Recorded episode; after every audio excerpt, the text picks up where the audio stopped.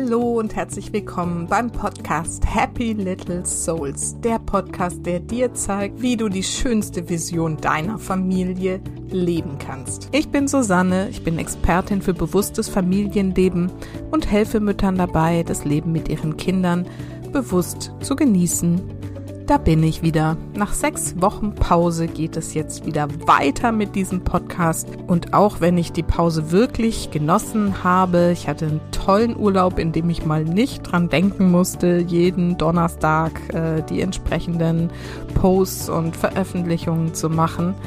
Und habe auch danach noch die Zeit mit meinen Kindern in den Sommerferien genossen. Aber wie gesagt, obwohl ich die Pause genossen habe, freue ich mich jetzt umso mehr, dass es wieder losgeht. Meine Kinder sind jetzt seit letzter Woche schon wieder in der Schule. Bei dir haben die Ferien vielleicht gerade erst angefangen oder du bist noch mittendrin. Dann genieß es. Es gibt ja auch eine alte Folge, wo ich mal darüber gesprochen habe, wie man Urlaub mit den Kindern genießen kann. Also wenn dir das noch bevorsteht, dann hört da doch mal rein. So, ich freue mich jedenfalls, dass ich nach dieser Pause starten kann mit einem wirklich wunder, wunderschönen Interview. Und zwar habe ich Patrick Kammerer eingeladen, den du vielleicht auch als Seum kennst. Seum ist Musiker und ist besonders, ich würde mal sagen, so in der spirituellen Szene und der Szene der Persönlichkeitsentwicklung bekannt. Denn seine Texte drehen sich genau darum, um Spiritualität, um Potenzialentfaltung, darum, wer wir sind, wer wir sein wollen oder können oder sollen, was Liebe ist, was uns ähm, das Leben zu sagen hat und was wir daraus machen können. Und äh, diese Texte sind wirklich faszinierend, komplex und berührend. Und ich kann dir nur wirklich wärmstens empfehlen, da mal ein bisschen reinzuhören und dich davon auch, ja, berühren zu lassen. Wenn man mit Patrick spricht, so im Interview, oder ich habe ihn auch vorher schon im Interview gesehen, dann ähm, ja, merkt man, dass er das, was er da erzählt in diesen Texten, auch wirklich selbst verinnerlicht hat und lebt. Und das hat mich daran so fasziniert. Deswegen habe ich ihn eingeladen, denn er ist auch Vater eines fast zweijährigen Sohnes und lebt eben dieses spirituelle Wissen mit seiner Familie. Und darüber spricht er heute, wie uns das gelingen kann, was daran wichtig ist, was so die entscheidenden Aspekte sind. Und ich finde es wirklich, ähm, ja, nicht nur von den Worten, die er spricht, sondern auch von der Energie, die dabei rüberkommt, ein ganz, ganz besonderes Interview. Und ich bin sehr dankbar dafür, dass ich meinem Impuls gefolgt bin und ihn eingeladen habe. Und deswegen wünsche ich dir jetzt ganz viel Freude und ja, Inspiration mit diesem Gespräch mit Patrick Kamera oder Seum.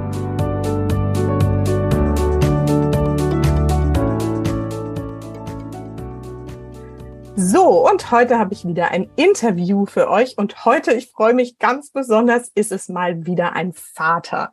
Und zwar habe ich Patrick Kamera eingeladen, der auch als Seum bekannt ist. Und zwar ist er erfolgreicher Songwriter, Rapper, Speaker und Autor und ist auf großen Bühnen im deutschsprachigen Raum unterwegs. Sein Leitsatz ist im Zeichen des Guten.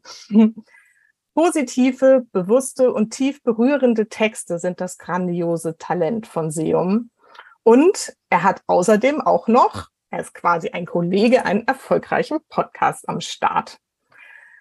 Ähm, außerdem ist er Vater eines kleinen Sohnes, davon wird er erzählen. Und Spiritualität liegt ihm eben sehr am Herzen. Und ich habe ihn eingeladen, weil ich ihn ja schon vor ein paar Jahren, haben wir gerade schon drüber gesprochen, mal in, auf einem Kongress live erlebt habe.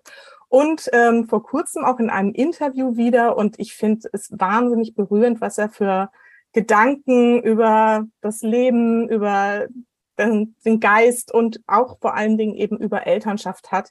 Und ich habe ihn gebeten, da heute mit mir auch nochmal drüber zu sprechen, damit ihr das irgendwie auch mal vernehmen dürft. Patrick, ich freue mich total, dass du da bist. Vielen Dank, mhm. dass du dir die Zeit nimmst. Sehr gern. Danke dir für die Einladung. Schön hier zu sein. Also dann meine Eingangsfrage ist immer so, erzähl auch erstmal noch ein bisschen was über dich. Wer bist du und was machst du eigentlich so ganz genau? Genau, also wie du es schön erklärt hast, meine Hauptpassion liegt in der Musik beziehungsweise in der Sprache. Ich habe 23 Alben geschrieben und veröffentlicht. Ich mhm. habe vier Bücher geschrieben und liebe es, mit, mit Worten Herzen zu öffnen. Am liebsten mit Musik, aber sonst eben auch in, in jeglicher Form, mit gesprochener Sprache im Podcast oder eben auch durch die Bücher. Ich bin einen relativ langen Weg hierher gegangen. Ich mache das seit über 20 Jahren, also schon durchaus lang.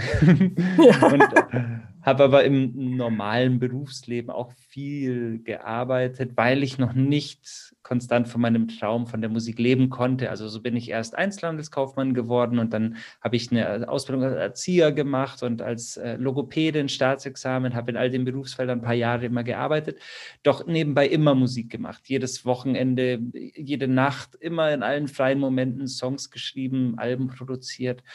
Und es war immer mein großer Wunsch, meine große Berufung, diesen Weg zu gehen. Und so nach 15 mehr oder weniger erfolglosen Alben hat es dann mit Album Nummer 16 vor acht Jahren oder so geklappt. Aha. Und jetzt habe ich mittlerweile eine eigene Plattenfirma und ähm, ja, genau, eine große Tour und bin viel unterwegs mit meinem Team und liebe es, die Herzen zu öffnen und vor allem Menschen halt an ihre Potenziale zu erinnern. Ich versuche mit der Musik einfach das zu tun, was ich durch Spiritualität erfahren habe. Mein Papa war Personal Coach und Heilpraktiker, meine Mom Meditationslehrerin. Für mich ist Spiritualität, gelebte Spiritualität, gar nichts Dogmatisches, sondern einfach etwas, was dein Leben so komplett bereichert und dir die, die alles leichter und freier und schöner und, und bunter gestaltet. Es ist das Gefühl von einem konstanten Feeling, verliebt zu sein in, in das Leben, in das, was dich umgibt und eben auch aus Schattenseiten, aus Fehlern, aus, aus Negativität was zu lernen und das anzunehmen, auf eine neue Art zu wachsen und eben nicht nur so ziellos durch das Leben zu treiben, sondern mit einem ganz klaren Fokus, die Schönheit des Lebens zu erfahren in jedem Moment. Und ja, das führt auch zum letzten Punkt, was du sagtest. Das wird jetzt durch meinen Sohn auf die Spitze getrieben. ja. Weil da lernst du halt so cool, was gelebte Spiritualität bedeutet. Weißt du, weil mhm. wenn ich jeden Morgen eine Stunde meditiere und eine halbe Stunde aufschreibe, wofür ich dankbar bin und dann Yoga mache, dann ist es ja total easy, in den Tag zu sliden und durchzusurfen. Aber wenn du halt sechsmal die Nacht aufwachst und dann halt 5.30 Uhr äh, final aufstehst, weil es halt nicht mehr geht und aber dennoch Dinge vorhast und eine Tour planst oder Konzerte gibst oder Alben aufnimmst, dann wird so ein bisschen auf die Probe gestellt, wie gut kannst du das, was du gelernt hast oder meinst zu wissen, wirklich im Leben anwenden. Und ja, das super. ist schön.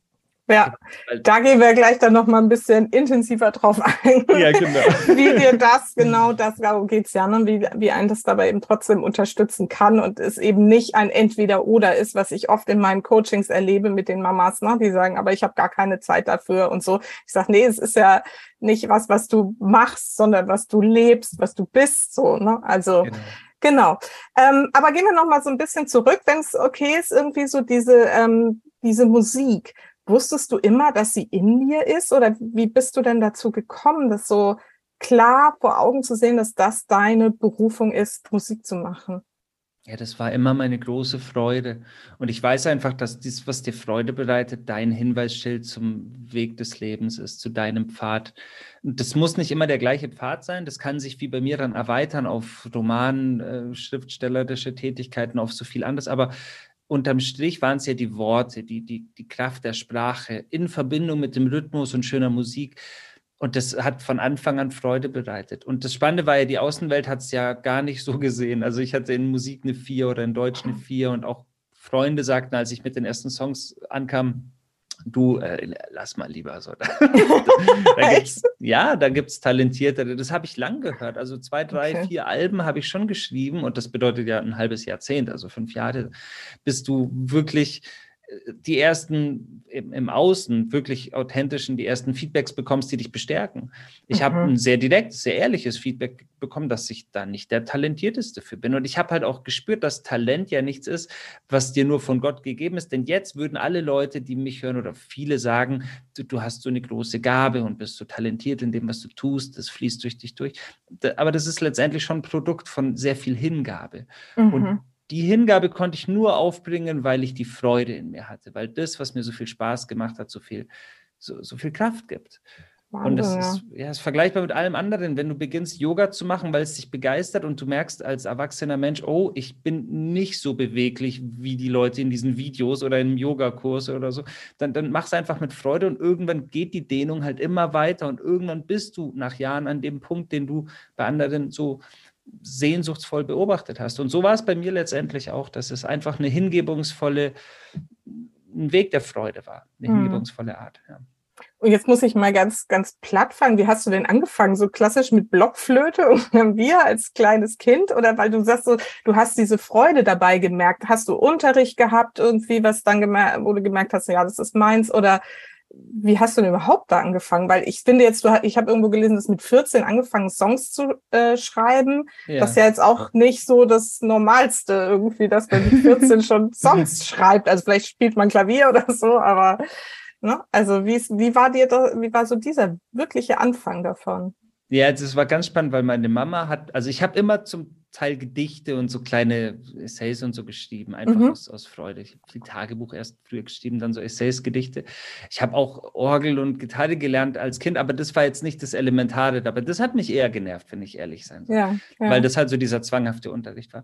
Ähm, ich liebte es einfach, ähm, Dinge zu kreieren. Und ich hatte in der Schule, in der siebten Klasse, einen, einen, Schulkameraden, der konnte ganz toll Beatboxen. Also der konnte Beats mit dem Mund machen. Ne? Ja. Und, und dann habe ich halt einfach angefangen, über die Lehrerin, die uns genervt hat, was Kleines zu schreiben, was man halt so in der siebten Klasse macht. Oder über das Mädchen, das man toll findet. Oder so, so lustige oder äh, leicht emotionale Dinge. Und dann gab es einen Songtextwettbewerb von einem berühmten Kaufhaus von, von einer Franchise-Kette eines Kaufhauses. Meine Mama hat das mit nach Hause gebracht, äh, auch so in der siebten Klasse, und hat gesagt: Schau mal, da kann man was gewinnen, wenn man einen, ich glaube, einen achtzeiligen Songtext einreicht zu irgendeinem Thema. Und dann habe ich diesen Songtext geschrieben.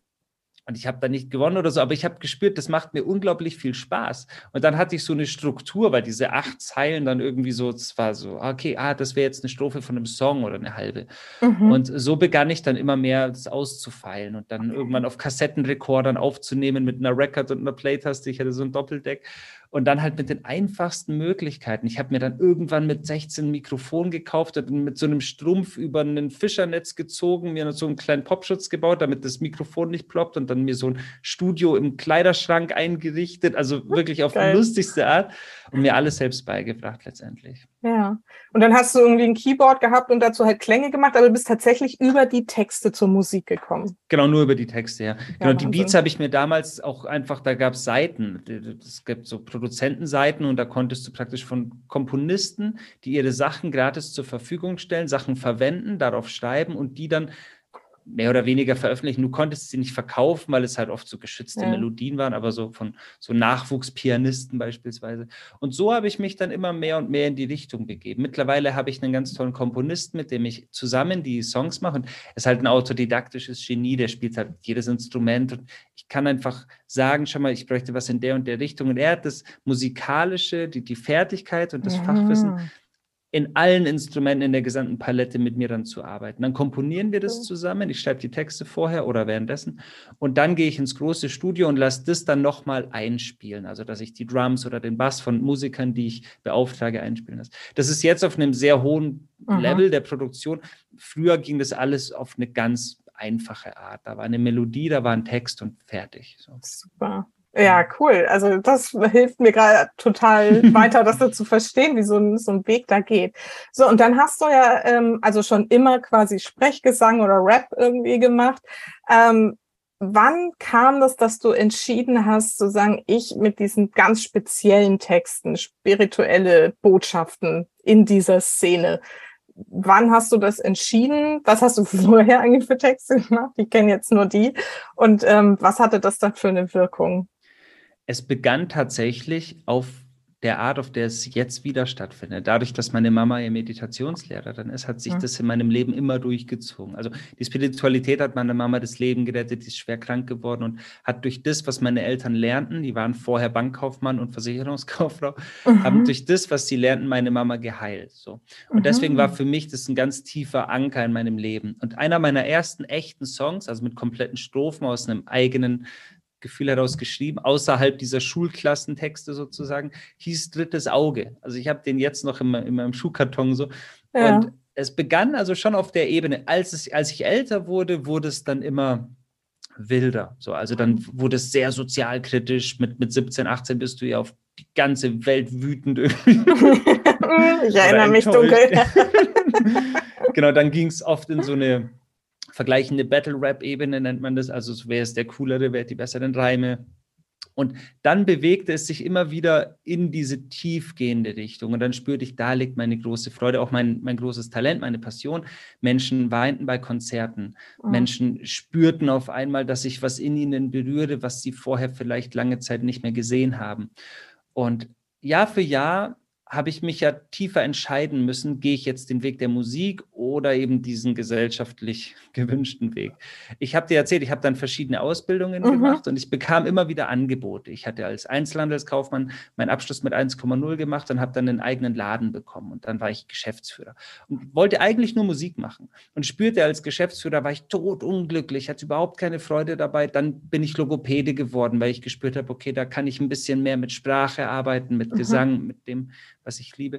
Und dann war ich als fertig examinierter Logopäde bei einem Patienten, der mega reich war. Und der hatte mich gefragt, warum ich keine Praxis eröffne und hatte mir dann kurzerhand angeboten, er finanziert mir eine komplette Praxis.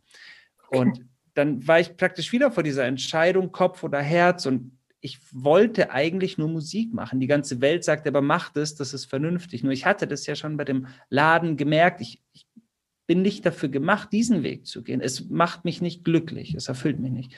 Und dann habe ich mich entschieden, das Angebot abzulehnen und Musik zu machen. Und zu dem Zeitpunkt hatte ich aber keinen Plattenvertrag, habe alles noch selbst gemacht.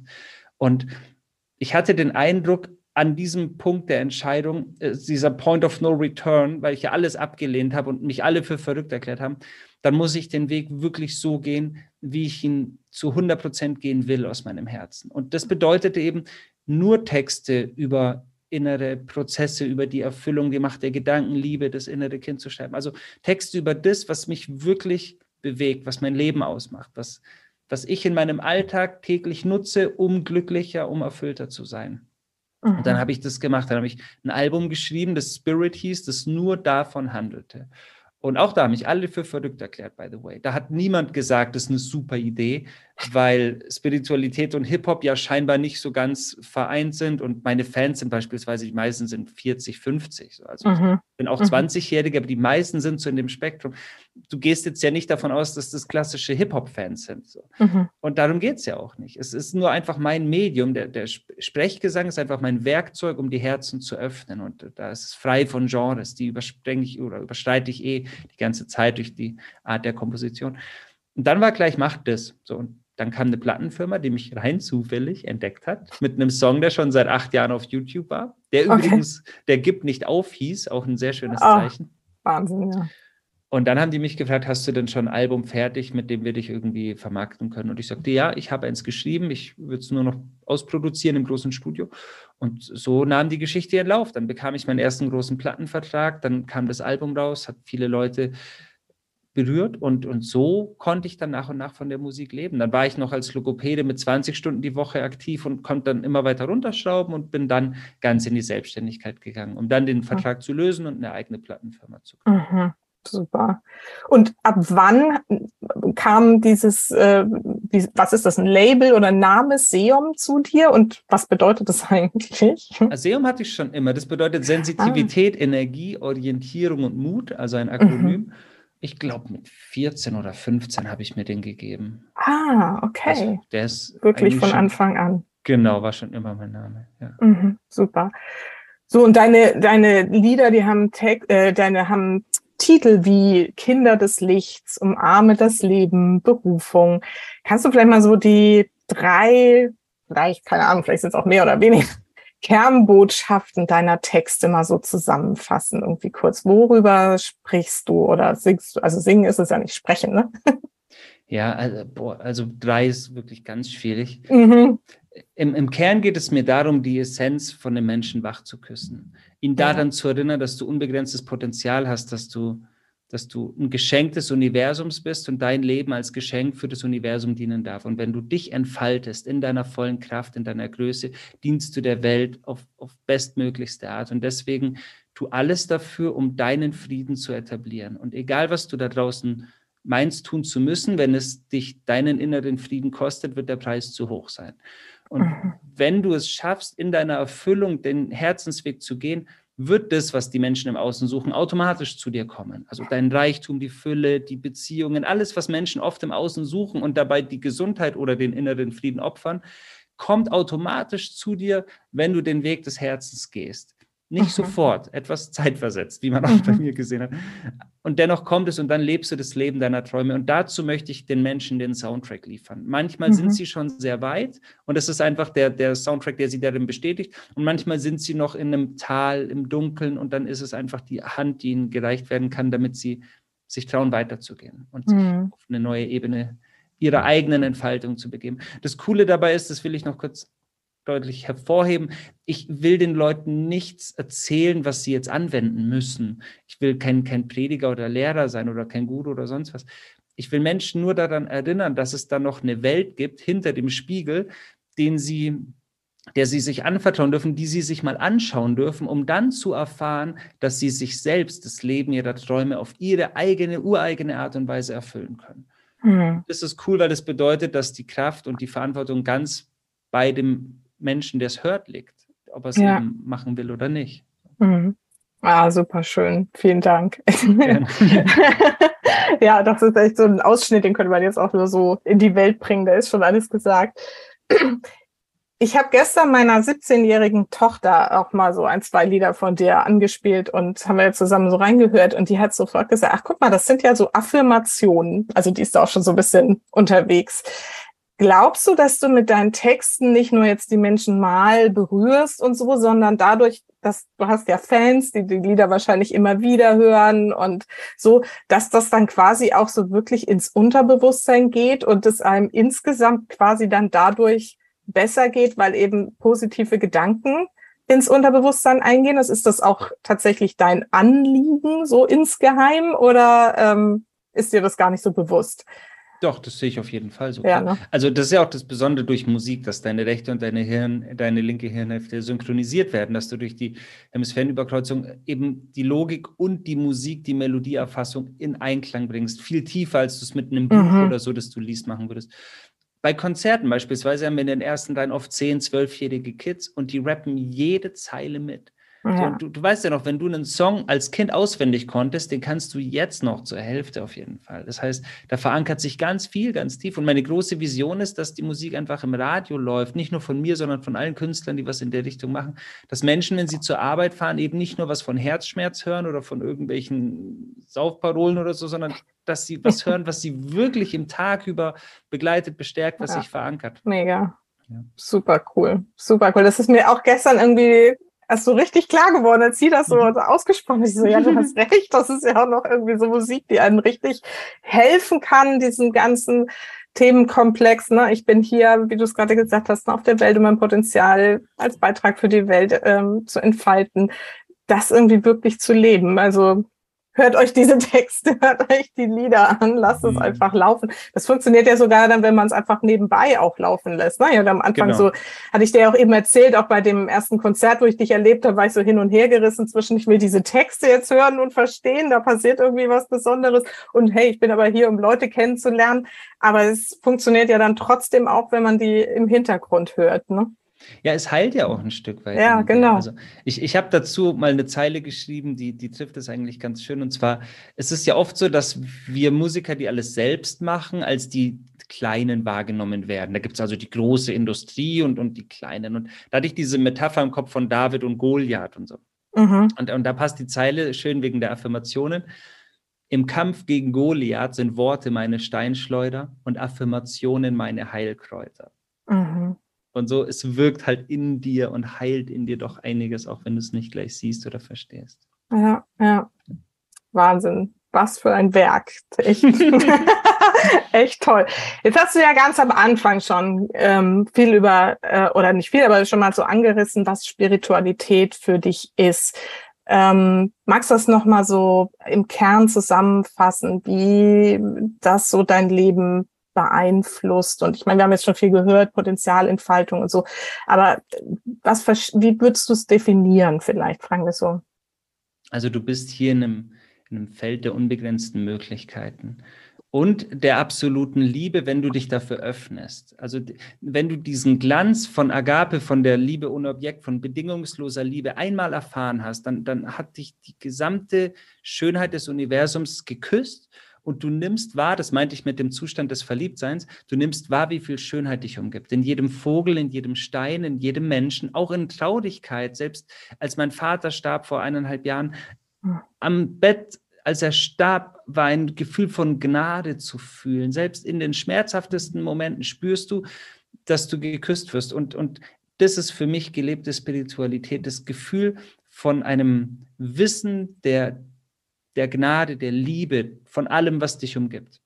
Mhm. Dass dein Weg dich zu dem führt, was, was größer ist als du, dass du zur besten Version deiner selbst voranschreitest und dich komplett entfalten darfst und alles um dich herum dadurch verzaubert und auch zum, zum Erblühen animiert wird. Mhm. Das bedeutet, dass es eben eine große Verantwortung ist, aber wenn man sich dafür öffnet, geschieht es wie fast von selbst. Ab einem bestimmten Punkt kannst du nicht mehr zurück. Du kannst dich nicht am Abend hinsetzen und, und nur noch Serien und Nachrichten gucken und dir denken, ja, das ist jetzt ein passendes Leben. So, du, du fühlst dich dazu animiert zu dienen, Schönheit zu suchen, der Menschheit und dem, dem der Gemeinschaft des Universums letztendlich zu helfen und dich selbst eben zu dieser wundervollen Person zu machen, zu der du bestimmt bist und wurdest. Und dann verstehst du auch deine Geschichte rückwirkend als nichts Negatives. Denn auch ich hatte ja durch diese vielen Berufsebenen und, und ich hatte Phasen, wo ich gar kein Geld hatte und, und wirklich hoch verschuldet war. Da hatte ich oft das Gefühl des Verlassenwordenseins. Und all das gibt am Ende des Tages dann Sinn. Du verstehst dann, dass all diese Wege dich wie auf einer Treppe Stufe für Stufe zu deiner Entfaltung geführt haben. Und mhm. so ist für mich Spiritualität zu verstehen. Und das heißt, du kannst alles, was dich in deinem Leben umgibt, damit wie eine Alchemistin und ein Alchemist zu Gold verwandeln. Mhm. Jede scheinbar negative Situation kann durch zehn Punkte der Dankbarkeit, die du an ihr suchst und finden wirst, zu Weisheit transformiert werden. Und dann, dann gibt es einfach nur Lernen und, und Wachstum. Und das ist schön, weil das zeigt uns dann, dass wir dafür gemacht worden sind, uns mhm. auch zu helfen. Mhm. Oh, sehr schön.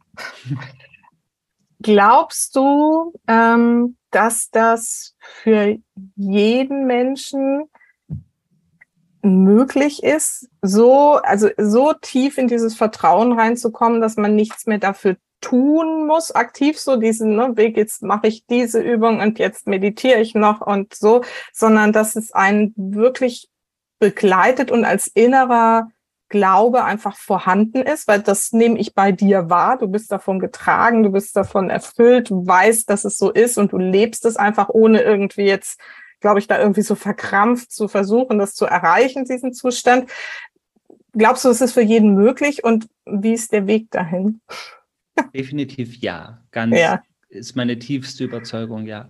Und äh, der Weg, der, der Trugschluss liegt darin oder der Denkfehler, dass wir etwas tun müssten, um dahin zu kommen. Mhm. Das ist diese alte Verkettung von tun, haben und sein. Wir denken, wir müssen was tun, um was zu haben, um dann was zu sein. Deswegen rennen Männer bis zum Herzinfarkt und zum Burnout dem Geld hinterher. Sie wollen was tun, um was zu haben, also Geld, um dann was zu sein, erfolgreich, geliebt, anerkannt.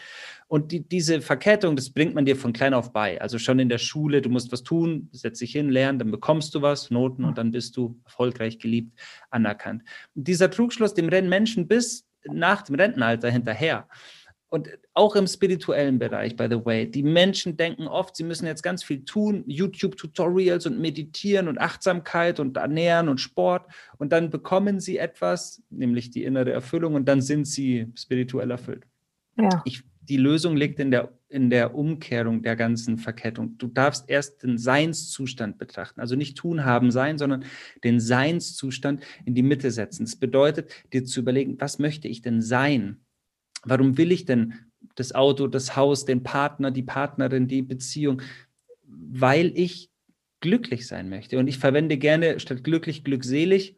Mhm. Glücklich wird oft mit Vergnügen verwechselt. Ich spreche nicht vom reinen Vergnügen, ich spreche von einem Seinszustand, der dich konstant begleitet und erfüllt. Und da ist Glückseligkeit vielleicht ein bisschen besserer Begriff.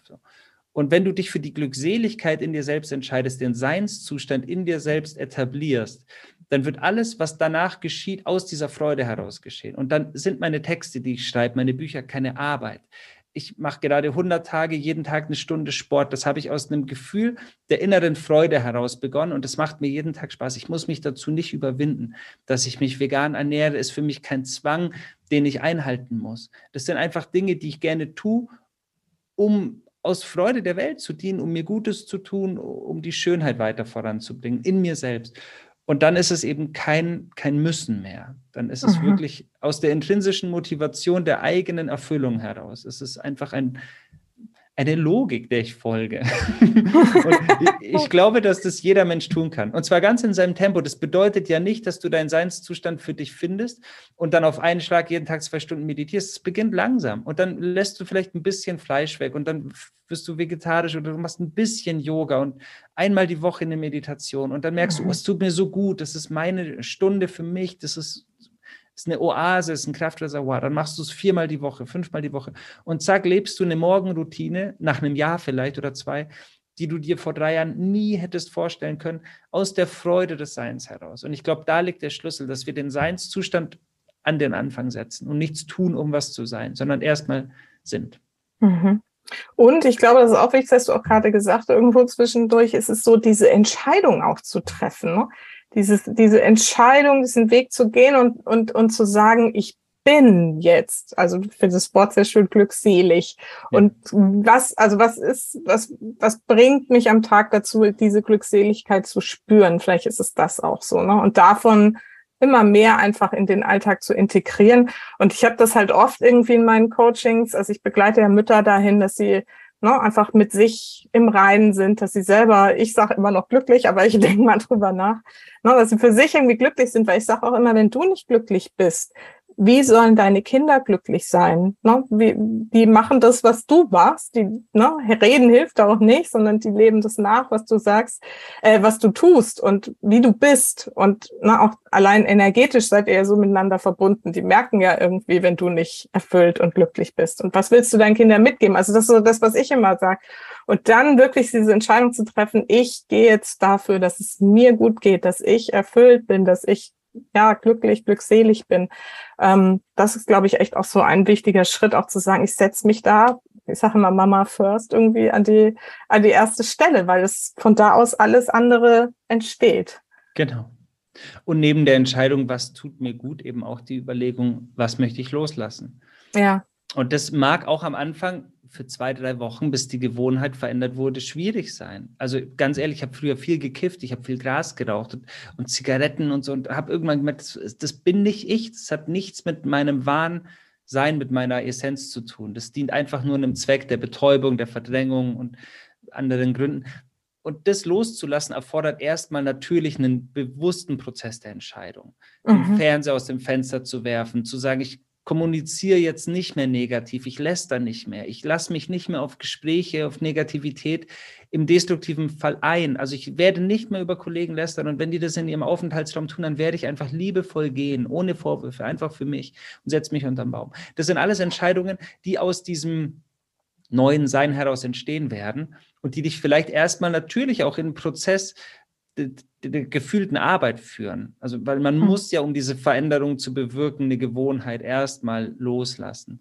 Doch der, der Lohn dessen, was du da tust, ist ja, ist ja gigantisch. Mhm. Ist ja ein komplett mhm. neues Leben. Und dann bist du einfach das, was du dir immer gewünscht hast. Und das ist so cool, weil ich weiß, dass es jeder kann, weil ich bei so vielen tausenden Menschen erlebt habe, wo sie standen und wo sie jetzt stehen. Und das ganz aus sich heraus. weißt du, dafür brauchst du so wenig. Das ist ja so cool. Die, die Medien wollen dir ja immer verkaufen, wie viel du brauchst dafür. Und eigentlich ja. brauchst du dafür so wenig. Das ist das ja. Ja, ja. Finde ich spannend, ähm, auch mit dem Loslassen. Ich glaube, dass das echt äh, tatsächlich ein sehr, sehr wichtiges Element ist, gerade auch irgendwie in Zeiten von Social Media und irgendwie ne, diesem ständigen irgendwie am Handy gehänge und sowas uns immer irgendwie eigentlich ja nur negative News irgendwie gibt. Das ist so oft ein Schritt, den ich so als allererstes empfehle und sage, ne, lass das einfach mal weg und noch beschäftige dich lieber mit deinem Kind. Schau es mal wieder einfach nur an. Schau es mal in Ruhe an und nimm es mal wahr. Das macht dich so viel glücklicher, als dieses Handy anzuschauen. Yeah. Und das ist so ein kleiner Schritt, den wirklich, ne, wo ich immer sage, so, das ist nichts, was man irgendwie tun muss und sich auf die To-Do-Liste schreibt und so, sondern das darf man einfach integrieren in sein Leben, in seinen Alltag. Und ähm, das finde ich echt ja nochmal einen sehr, sehr wichtigen ähm, Hinweis, dieses Loslassen. Wobei ich andererseits auch so die Erfahrung gemacht habe, ich weiß nicht, wie siehst du das oder erlebst du das auch, dass manche dann auch in so einen ähm, Strudel fast von, ich muss noch die Blockade loslassen und den Glaubenssatz noch verändern und in so einen Selbstoptimierungswahn irgendwie verfallen. Das habe ich auch schon erlebt. Wie hast du das irgendwie schon ähm, auch kennengelernt und was sagst du da so dazu? Ja, das ist genau das, was ich zu Beginn mit dem Tun haben sein meinte. Im spirituellen ja. Bereich gibt es genau diese Falle, diesen Trugschluss. Ja. Ich muss ganz viel tun. Ich muss noch mehr Transformationsarbeit, noch mehr mhm. Schattenarbeit und noch mehr. Ja. So, ich glaube aber, wenn wir uns wirklich in diesem Zustand des, des Erfülltseins bewegen, dann variiert es ganz von selbst. Also ich, ich gehe dann immer wieder in andere Gebiete rein und fühle die Freude in der Dankbarkeit, mal in der Schattenarbeit, in den einzelnen Prozessen, die mir eben gerade wichtig sind. Und dann ist es keine Arbeit, dann ist es Vergnügen. Mhm. Ich glaube, wichtig ist einfach zu verstehen, dass wir hier sind, um Freude zu haben. Und auch um den Bogen zu den Kindern zu spannen wenn du eine gute Mama und guter Papa sein willst, dann sorge dafür, dass du möglichst viel Gelassenheit in dir trägst, weil deine Gelassenheit sich auf alles auswirken wird. Und wir kennen das ja selbst, wenn wir im Stress sind, mit, wenn wir zu viel vorhaben, mit unseren Kindern zu viel planen beispielsweise, dann, dann gelangen wir ja ganz oft an den Punkt, an dem wir so überreizt sind und dann so, so eine kurze Zündschnur haben. Und das hat damit zu tun, also rein hirntechnisch sozusagen, dass man, wenn man zu viel Stress hat, werden, wird der präfrontale Kortex tatsächlich blockiert. Also der wird deaktiviert. Das ist wie früher, wenn praktisch Gefahr war und dein Stresslevel so hoch wurde, dann wird dein Herzschlag beschleunigt, Adrenalin ausgeschüttet, präfrontaler Kortex deaktiviert. Du deine Glückshormone werden runtergefahren, damit du eben schnell rennen kannst. Jetzt sitzen wir aber blöderweise im Auto und sind gerade im Stau, weil wir ja weiter fahren wollen, aber wir haben so viel vor und das geht nicht. Und das heißt, dieser ganze hormonelle Ablauf kann nicht mehr normalisiert werden. Normal wäre er durch das Rennen wieder normalisiert worden, aber wir sitzen ja. Mhm. Und das heißt, wir, wir müssen dafür sorgen, und ich sage selten müssen, aber ich wirklich auch als Eltern, wir müssen dafür sorgen, die, die Stressoren, die uns an diesem Punkt führen, möglichst gering zu halten. Und das bedeutet weniger ausmachen, weniger vornehmen und im Idealfall wirklich, wenn du so willst, prophylaktisch meditieren lernen und mehr Achtsamkeit im Leben integrieren, weil dann bleibt dein Level weiter unten, dann bleibt deine gesamte ja, dein, dein Hormonhaushalt, alles in einem normalen Bereich. Und ja. davon profitieren unsere Kinder, weil gestresste Eltern erschaffen gestresste Kinder und gestresste Kinder haben kein so glückliches Leben. Deswegen versuche möglichst viel Gelassenheit in dir zu etablieren. Ja, ja. Und auch das finde ich, also ist äh, so wichtig. Es ist ja genau, weshalb ich mit meinem Podcast hier unterwegs bin, um das irgendwie in die Welt zu bringen irgendwie. Und ähm, dass ich da selber schon ganz gut unterwegs bin. Fällt mir jetzt gerade ein, weil du es erzählst mit dem Stau auch und so.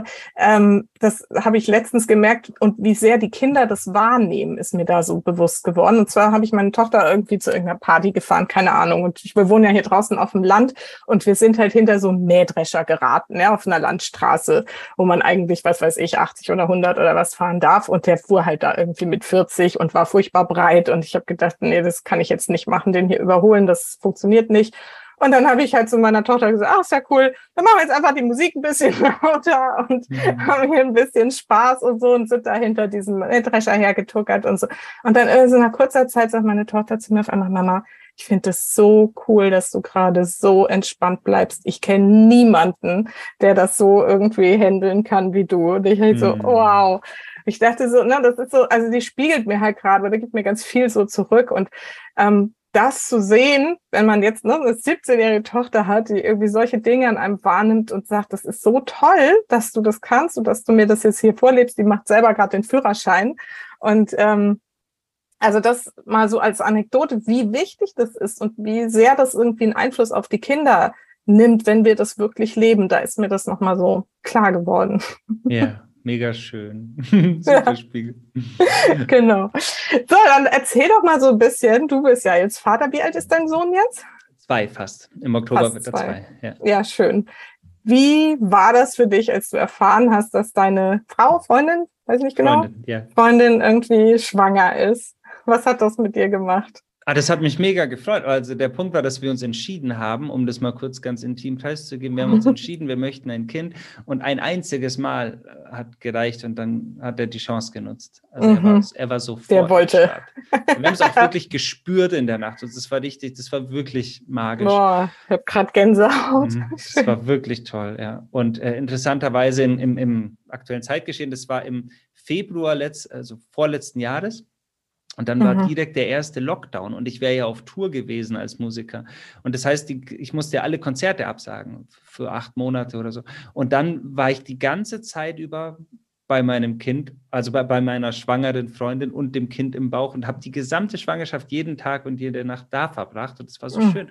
Dann haben wir kurz ein paar Konzerte gespielt, bis kurz bevor er zur Welt kam. Und im November, also nachdem er zwei Wochen dann auf der Welt war, war der zweite Lockdown. Und das war so spannend, weil dann war ich wieder für acht Monate komplett zu Hause.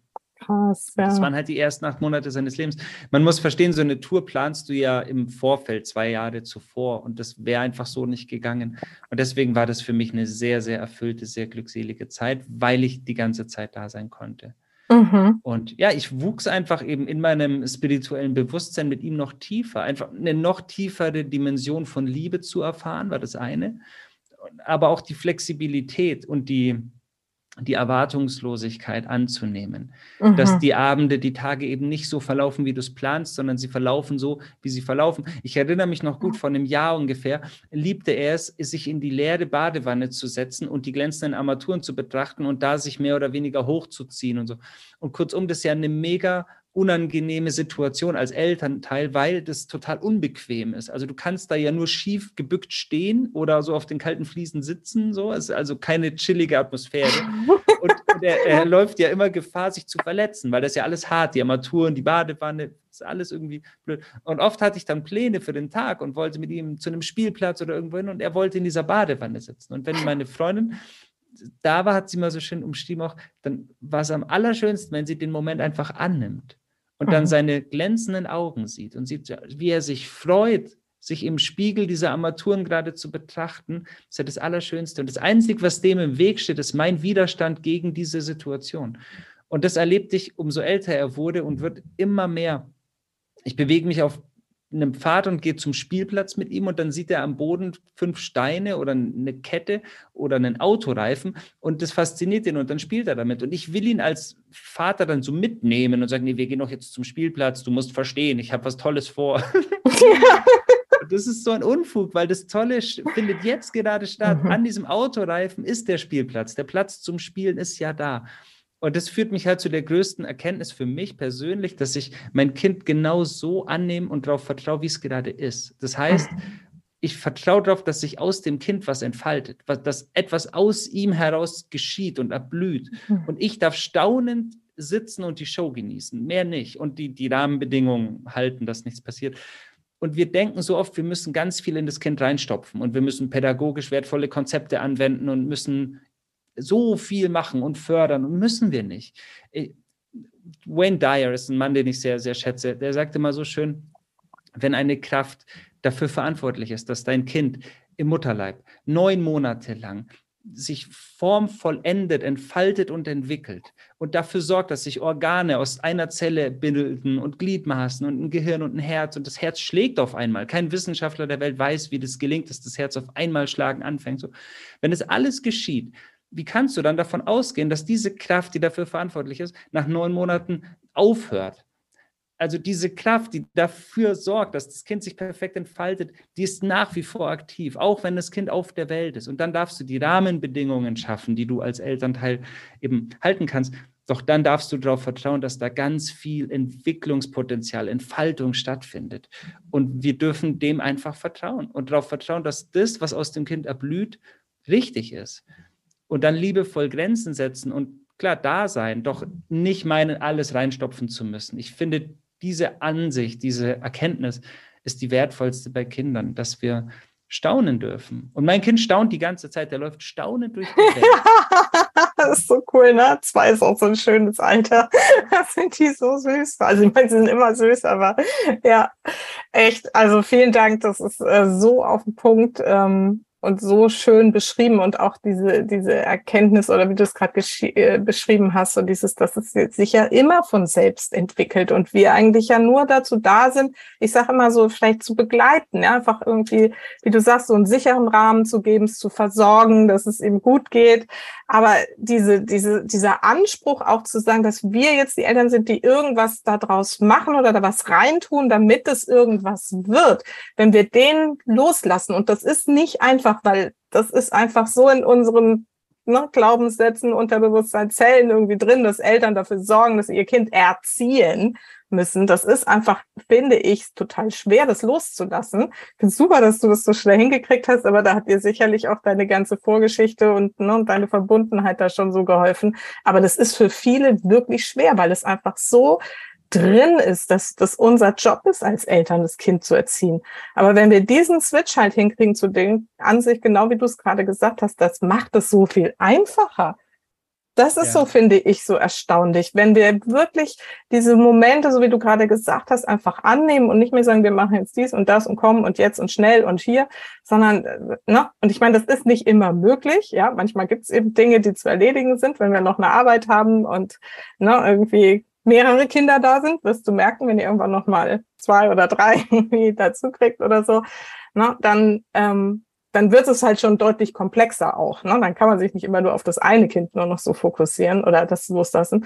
Aber ich finde es super schön, wie du es gerade beschrieben hast. Und ja, es ist genau der Weg. Vor allem diese Momente auch so zu genießen und dieses Staunen auch selber wieder anzunehmen. Und ähm, finde ich total schön. Du hast zwischendurch gesagt, deine dein Gefühl von Liebe oder so ähnlich oder deine, deine Erkenntnis, was Liebe ist, ist durch die Geburt deines Sohnes nochmal tiefer geworden, hast du, glaube ich, gesagt. Magst du dazu noch mal ein bisschen was sagen, was dir das so, was das für dich bewegt hat? Ja, die Dimension dessen, was ich fühlen kann. Ich war dann auf Tour als es dann wieder ging. Und ich habe ein Gefühl des Vermissens im positiven Sinne in mir gespürt, das ich so noch nicht gekannt habe. Also auch wenn ich meine Partnerin vermisse, wenn ich auf Videodreh bin oder mal auf Tour, ist das, was ich bei meinem Sohn erlebt habe, halt einfach nochmal noch tiefer gegangen. Und das hat mich sehr, sehr fasziniert. Auch in, in Verbindung mit Sorgen muss man auch ganz ehrlich sagen, dass eben, wenn ich mir Sorgen mache, wenn ich mich auf ein Gedankenkarussell einlasse, merke ich, dass ich das ganz schnell auf eine tiefere negative Art verselbstständigen kann. Und da merke ich einfach, dass es ein paar Stufen tiefer gegangen ist, was, was mich selbst erstaunt hat. Mhm. Und was mich aber auch dazu führt, und das ist, glaube ich, die wichtigste Aufgabe für uns Eltern, zumindest meiner Meinung nach, was ich bisher so gespürt habe, dass wir dafür sorgen, dass unser Kind in uns die, die schönstmögliche Form als Vorbild sehen kann, zu der wir imstande sind. Auf mhm. authentische Art und Weise. Und das kann heißen, dass er mich weinen sieht, um das mal ganz klar zu sagen vorab, dass er sieht, Gefühle sind authentisch, Gefühle sind wichtig. Auch der Papa weint mal oder die Mama weint mal. Das vor dem Kind zu verstecken wäre das Fatalste, weil wenn es dann mal nicht mehr versteckst, wenn das Kind zehn ist, dann fällt es aus allen Wolken und meint, dass irgendwas schiefgelaufen ist. Ich glaube, dass du hast es vorhin schon erwähnt, dass die Imitation das aller, aller, allergrößte ist, was die Wesen auf diesem Planeten, alle Wesen letztendlich, zur Entwicklung ja vorantreibt. Und deswegen will ich, dass wenn mein Kind mich anschaut, dass er in meinen Augen sieht, dass das Leben schön ist. Er soll in meinen Augen sehen, dass da eine wundervolle Welt auf ihn wartet. Und das kann ich ihm mit Worten nicht erklären. Das sieht er in meinen Augen, in meiner Freude, in meiner Begeisterung, in der Dankbarkeit, der Demut und eben auch in der Gelassenheit, von der ich sprach. Dass man eben, dass es keinen Grund gibt, Angst zu haben, sondern dass wir gelassen und freudig sein dürfen, prophylaktisch uns freuen dürfen auf jeden Tag, weil er, weil er schön ist und das Leben toll ist. Und diese Erkenntnis entwächst aus einer Liebe, also die Bereitschaft, mich zu einem noch schöneren Wesen zur Entfaltung zu bringen, das tue ich letztendlich für ihn. Weil, weil ich will, dass er sieht, wie schön das Leben ist in mir. Und kein Wort dieser Welt und kein Song könnte das so krass zum Ausdruck bringen, wie meine Art durchs Leben zu gehen, die er ja beobachtet.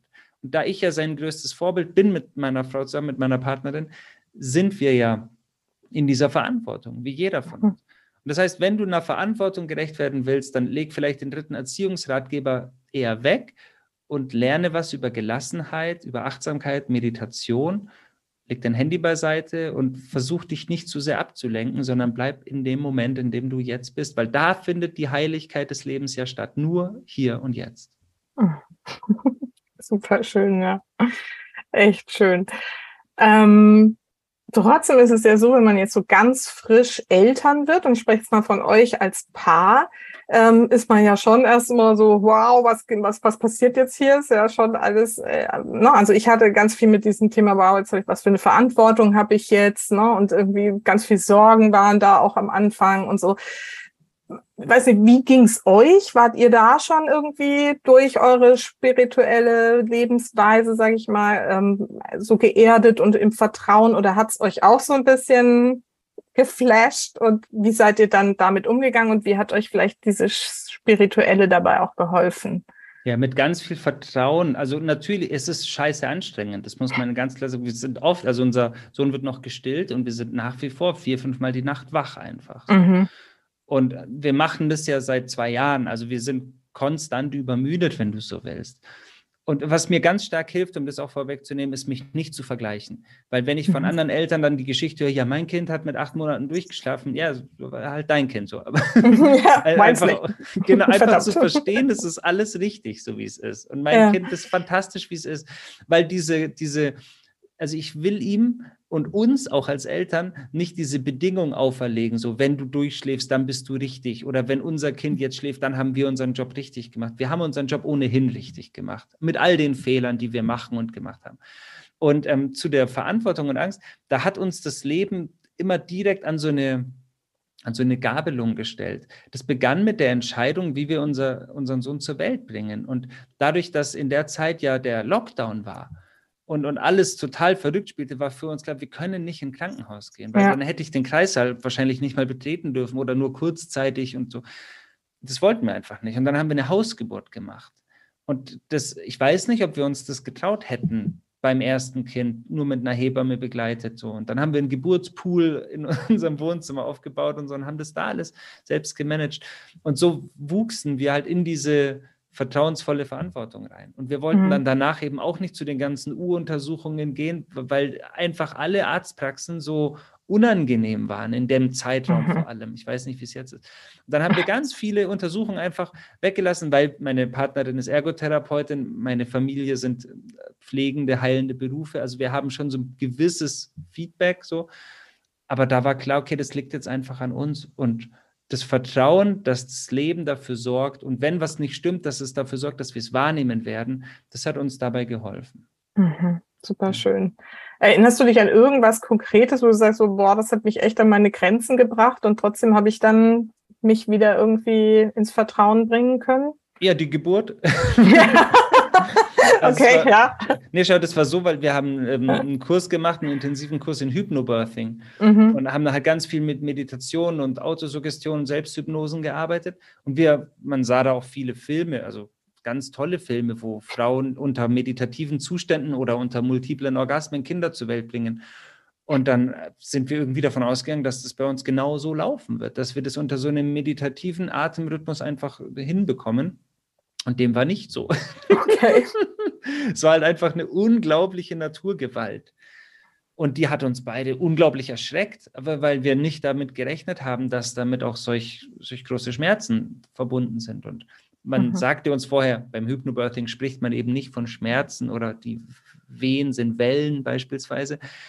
Und am Schluss hat meine Partnerin gesagt, nee, das sind definitiv Schmerzen. Das heißt, Kann man nicht schön reden. Nee, das war einfach, ja, und da sind wir schon erschrocken. Das hat mich stark an meine Grenze gebracht. Und da habe ich einfach immer wieder tief geatmet und vertraut und einfach mit einer höheren Ebene kommuniziert, weil ich mhm. auch nicht wusste, wie lange geht es noch, was passiert hier und dann einfach immer wieder wenn du jetzt christlich wärst, würdest du sagen, mit den Engeln kommuniziert oder mit den Geistführern, einfach mit den Helfern, die uns alle in der unsichtbaren Welt umgeben, kommuniziert. Und mhm. das tue ich bis heute, das hilft mir einfach. Mhm. Und hast du, also hat deine Freundin auch diese Kommunikation in der Lage oder war sie da wahrscheinlich ja irgendwie echt überfordert? Hast du dann ja. ihr die Botschaften quasi weitergegeben? Nee, die war, out, die war out of space einfach. Ja. Ich, ich habe halt ganz viel. Du hast dich, äh, dich um dich gekümmert auch. Ja, ich habe ganz viel gestützt. Ich habe einfach mhm. körperlich ganz viel Unterstützung geboten. Ich habe einfach ganz viel ähm, ge ja, gestützt und ihr halt mit den Massagen geholfen, dass das funktioniert, habe sie körperlich gehalten, aber ähm, kommunikativ war da nicht mehr viel möglich. Mhm. Das war mir ein Hingeben. ja. Ja, auch das. Ne? Ich meine, letztendlich hat auch das, wir haben vorhin über das Loslassen schon gesprochen. Auch das ist natürlich ein Prozess des Loslassens. Also, äh, ne, wenn ich aus dem Nähkästchen plaudere, ich durfte diesen Prozess nicht erleben. Ich habe alle drei Kinder irgendwie mit Kaiserschnitt auf die Welt gebracht, aus verschiedenen Gründen, aber das sollte irgendwie auch so sein. Und yeah. insofern, ähm, auch das ist mit Schmerzen verbunden, die sind aber mehr so hinterher. Und ähm, insofern, ja, es gibt auch keinen, das ist mir auch wichtig, das zu sagen, es gibt auch kein richtig oder falsch. Für mich war auch dieser Weg total richtig und ich habe da nie mit gehadert. Das gibt man, kriegt man auch so oft zu hören und irgendwie so, äh, Kaiserschnitt wird irgendwie nicht gut und keine Ahnung. Also das war für mich zum Beispiel nie eine Frage. Und tatsächlich war es bei uns auch so mit der zweiten Geburt, das sollte eigentlich eine natürliche werden.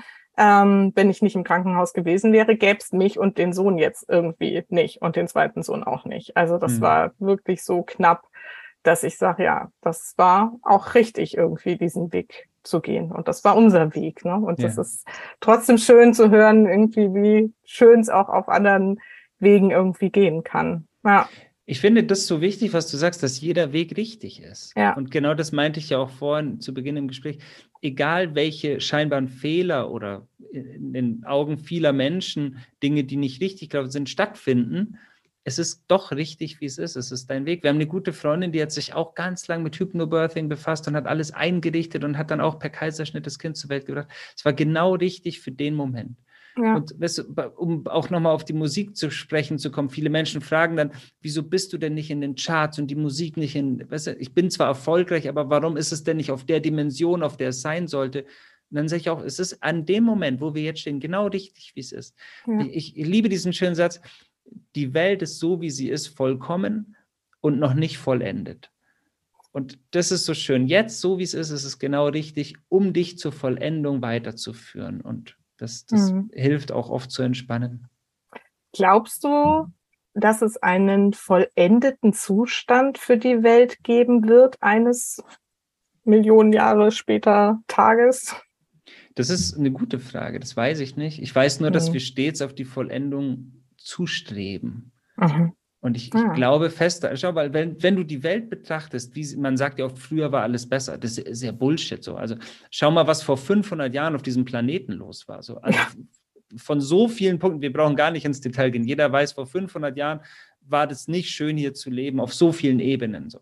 Und das heißt, wir haben all das ja gebraucht. Wir haben ja die Kriege, die, die Hexenverbrennung, die, die Ächtung von so vielen Rassen, von den Frauen, von so vielen Zweigen haben wir ja gebraucht, um zu verstehen, dass das falsch ist. Also das war alles ein Teil unserer Entwicklung. Und jetzt sind wir nicht mehr an dem Punkt, dass wir diese ganzen Fehler machen.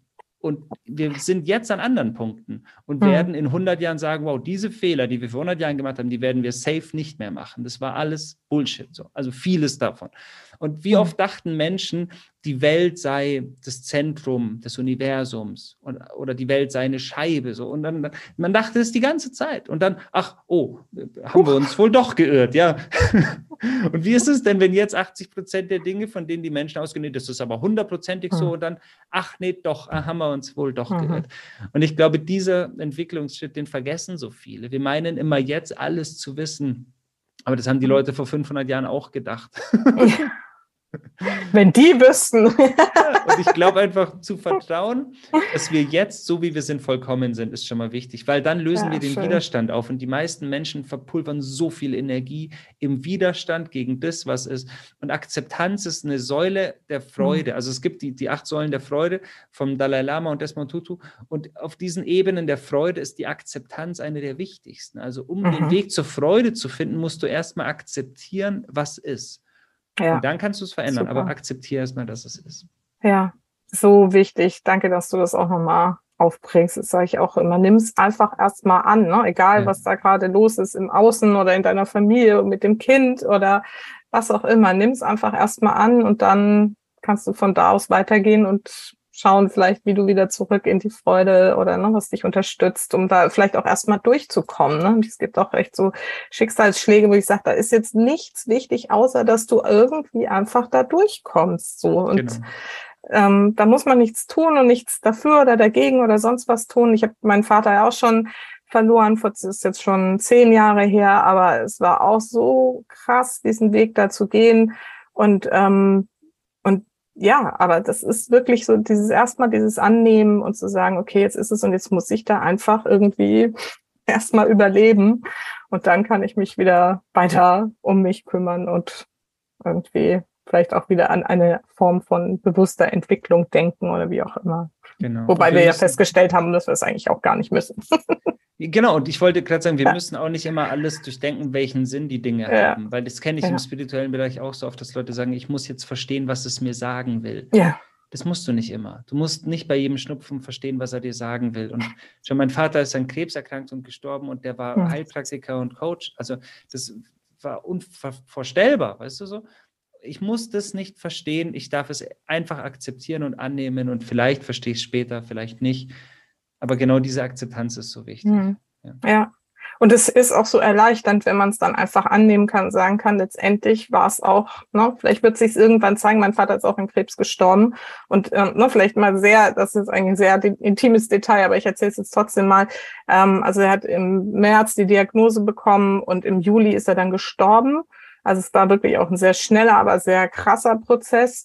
Und ähm, davor war der eigentlich auch noch insgesamt total fit. Aber während dieser Zeit, wo er dann in ne, halt Krankenhaus und irgendwie Therapien und irgendwie noch unterstützen und so, äh, haben sie festgestellt, dass er eigentlich Parkinson hat.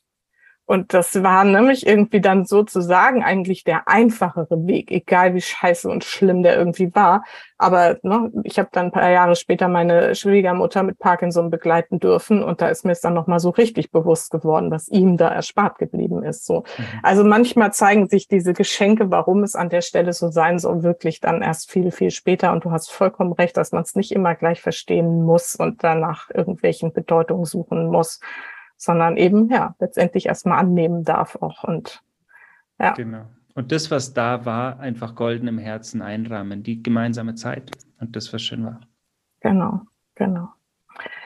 Ach, ich könnte doch stundenlang mit dir weiter sprechen. Es ist so schön und so, fühlt sich so warm und stimmig irgendwie an. Aber wir kommen jetzt trotzdem mal so zum Schluss. Ähm, deine Musik findet man überall, wo man irgendwie Musik hören kann, nehme ich an. Ähm, was, aber wenn jetzt jemand sagt, so, boah, der hat so viel Weisheit und so viel Ruhe und es ist so schön irgendwie, ich würde gern auch sonst mit ihm mal irgendwie arbeiten oder was auch immer, was bietest du denn noch so an? Wie kann man mit dir noch in Kontakt kommen? Genau, also auf meiner Homepage findet man alle Pfade auf seomusic.de. Ich ähm, bin natürlich nonstop auf Tour. Wenn man mich live sehen will, sieht man mich auf den Konzerten. Ich bin in Deutschland, Österreich, Schweiz, in allen großen Städten unterwegs. Und in einigen Wochen oder Monaten, eher Monaten noch, ähm, kommt von mir ein riesengroßes Transformationsprogramm raus. Das ist die University of Dreams. Da begleite ich Menschen neun Monate lang am Stück. Oh. Und das ist so die Entfaltung eines neuen Lebens in neun Monaten. Passt ganz gut an der Stelle. Genau, das ist aber noch in der Entwicklung. Also das kommt dann erst im Winter irgendwann raus. Und ansonsten findet man ganz viel gratis Podcast-Folgen, Videos, Inspirationen auf Instagram, täglich Inspiration. Ja, also ich gebe viel raus und wer weiter noch da bleiben will oder supporten will, auf meiner Homepage ist dann alles zu finden. Super. Das verlinken wir natürlich auch alles auf dein Instagram-Profil und so weiter in den Shownotes, dass man da jetzt auch direkt irgendwie mal reinspringen kann. Wann bist du denn mal wieder so nähe Hamburg oder Schleswig-Holstein? Oh, in Hamburg, in Hamburg ist ein Traum in Erfüllung gegangen. Ich habe mein Leben lang, also äh, seit, seit 15 Jahren oder so, seit ich das erste Mal von der Elbphilharmonie gehört habe, also von dem Bau der Elbphilharmonie hörte, sagte ich, da möchte ich mal auftreten.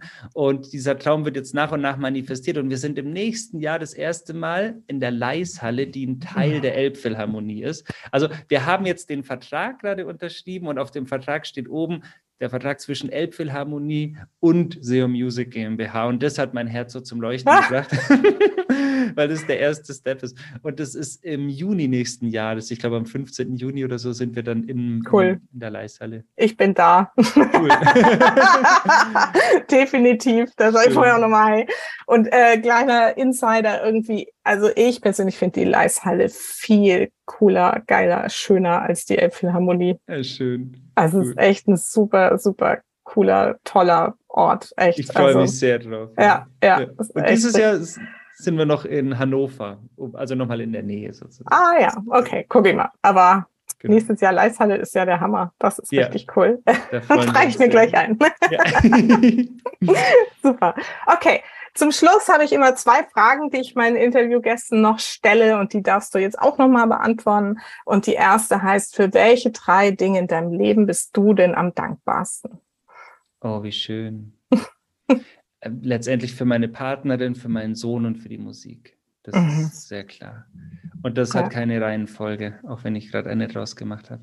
Ja, aber meine Partnerin muss man anfangen. Mein, genau, ist meine Seelengefährtin durch alle Welten und Zeiten. Die Musik hat mein Leben immer gerettet, verzaubert und hat alles erschaffen, wo, was ich hier lebe. Ja, und mein Sohn ist eh das größte Geschenk. Mhm. Super schön. Ja.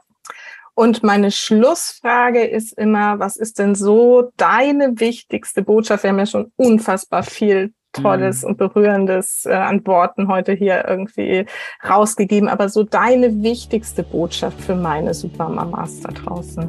Also die ist mein Lieblingszitat und das ist mein Motto, das ist mein Mantra für mein Leben. Das ist von Thaddeus Golas ein Satz, der lautet, liebe so viel du kannst, von da aus, wo du auch immer sein magst.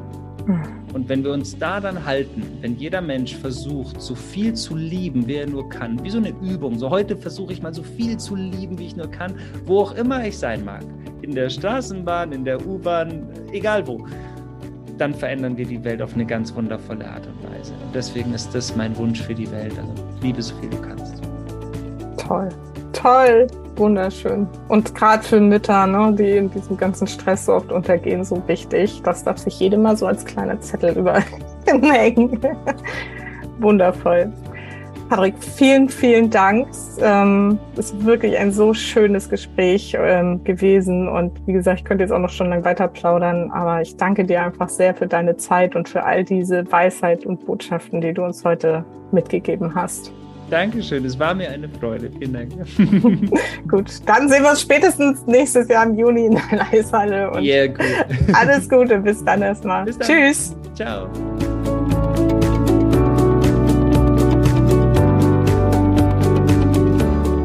Ich hoffe, dieses Interview hat dir genauso viel positive Energie rübergebracht wie mir. Und ich wünsche dir jetzt ganz viel Freude dabei, wenn du mal in die Lieder von Seom reinhörst. Und ansonsten freue ich mich natürlich wie immer, wenn du diesen Podcast in deinem Bekanntenkreis an andere Mamas oder auch Papas weiterleitest und empfiehlst und sagst, hier hör mal rein. Ich glaube, das könnte dir vielleicht für dein Familienleben gerade schöne Impulse geben. Da freue ich mich sehr und natürlich hilft mir auch eine Rezension auf iTunes. Da wäre ich dir wirklich sehr dankbar, wenn du mir da einfach eine kurze Rezension hinterlässt. Vielen Dank dafür schon mal im Voraus. Und jetzt wünsche ich dir wirklich eine schöne Woche, egal ob du Fan hast oder schon wieder arbeitest. Genieß einfach die Zeit mit deinen Kindern und vergiss nicht, Familie ist, was du daraus machst. Alles Liebe, bis ganz bald, deine Susanne.